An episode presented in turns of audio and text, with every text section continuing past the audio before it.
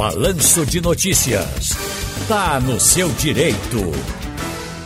Pronto, já estamos com o doutor João Bosco Albuquerque aqui com a gente. Ele é advogado de direito de famílias. Alô, doutor João Bosco, boa tarde. Boa tarde, Círio. Boa tarde, ouvinte regional. Tudo bom, meu amigo? Tudo, Tudo jóia. Nossa entrevista ontem rolou e é um comentário, porque as pessoas querem agora que o senhor diga quais são os livros, mas não vá tão distante, não. Explique direitinho. Outra hora a gente vai falar sobre isso. Tema agora, tema agora é direito de famílias. Ah, deixa eu chamar primeiro aqui um ouvinte que deixou pelo nosso WhatsApp, 99147 2085. O seu, a sua pergunta para o doutor João é André Nascimento de Prazeres. Oi, André. Olá, Ciro. É, boa tarde. Boa... Por gentileza, pergunta ao doutor. Minha mãe faleceu no ano passado e eu tenho uma irmã falecida também. Só ficou de herdeiro eu e meu irmão.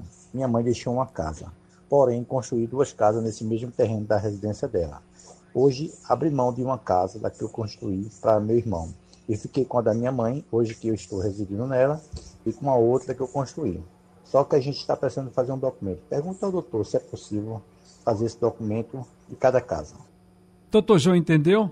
Entendi sim, Ciro. Veja, são, hum. são dois, dois falecimentos no mesmo contexto. Certo. Em primeiro lugar, tem que saber se essa irmã que faleceu, se ela faleceu solteira, sem filho, ou se ela faleceu deixando companheiro, deixando marido ou deixando filhos.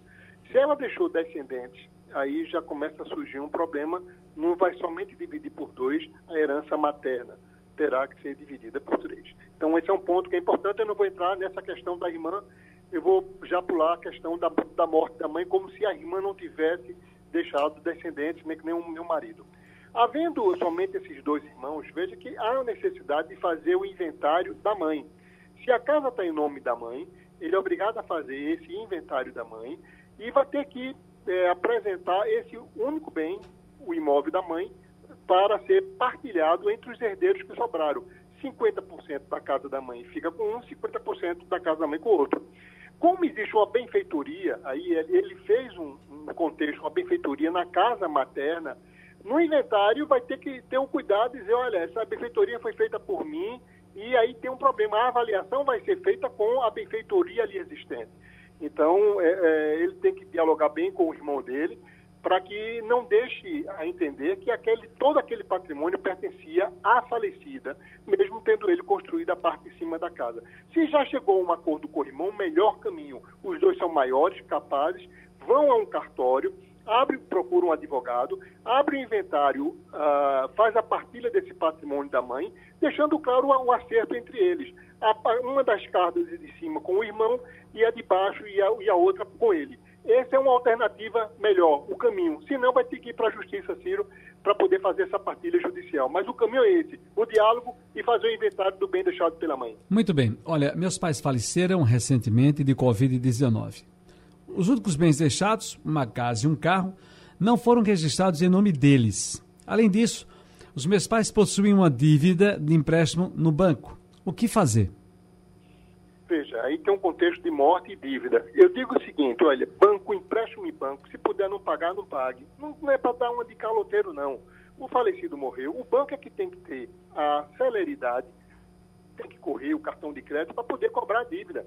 O processo de inventário vai ser aberto e o banco que entre lá como credor, dizendo que tem uma dívida, enfim. Então não se preocupe quando alguém falecer em pagar a dívida de cartão de crédito, não, nem de banco se preocupe em abrir o processo de inventário e fazer a coisa legal. Mas aí, nesse caso específico, Ciro, veja que o falecido, o bem não está em nome dele. Está em nome de quem?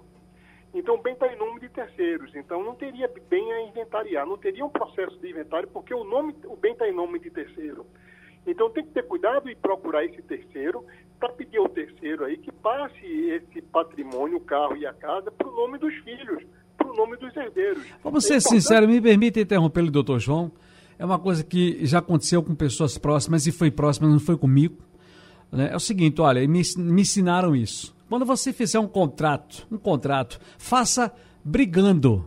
Era uma expressão utilizada. Faça brigando. Faça como você estivesse distratando porque eh, tudo que tiver de reclamar já vai sendo contido para você. E se acontecer isso, vai ser assim. E se for assim, vai ser assado. E se não quiser, vai ser desse jeito.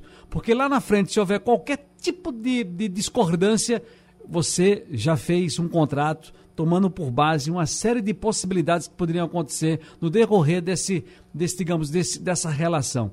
Nesse caso aí, quando eu trouxe a pergunta para o senhor, eu pensei o seguinte: eu estou ali atrapalhando para dizer o que eu senti aqui. Se o meu pai, seu Severino Damião, faleceu e o caminhão dele não estava no nome dele, nem no nome da minha mãe, nem no nome de um dos meus irmãos, no nome de um terceiro, esse terceiro é o dono. Se não tem nenhum contrato, nada que comprove, esse terceiro vai me dar se quiser, se for bom, se bom. quiser. Mas isso acontece muito no Brasil, Ciro. As pessoas não se preocupam com esse detalhe. Deixa em nome desse fulano, compra em nome de terceiro, muitas vezes para não botar em nome da mulher, ou porque tem uma outra mulher, não quer que saiba, ou porque tem um filho fora do casamento. Rapaz, tem tantas situações que acontecem que a pessoa não coloca o bem nome dele. E aí os filhos têm que correr com muito, com muito cuidado e procurar essa pessoa que está o bem em nome dele. Porque, como você disse, bem disse, ele transfere se ele quiser. Se ele não quiser, não transfere a casa, a casa dele ainda bota os filhos para fora de casa. Eu não estou dizendo que não há pessoas de bom coração, pessoas justas e sérias nesse mundo.